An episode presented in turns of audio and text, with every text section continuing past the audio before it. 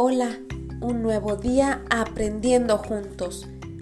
¿Recuerdas para qué sirven los verbos escritos en modo imperativo? Los verbos en modo imperativo se utilizan para dar indicaciones.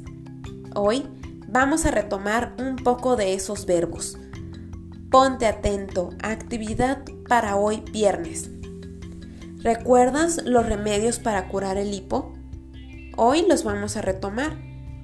La actividad consiste en cambiar los verbos en infinitivo al modo imperativo. Observa el ejemplo y realiza la actividad en tu cuaderno. Si lo necesitas, retoma el video del día lunes, donde se explican las características de los verbos en infinitivo y modo imperativo.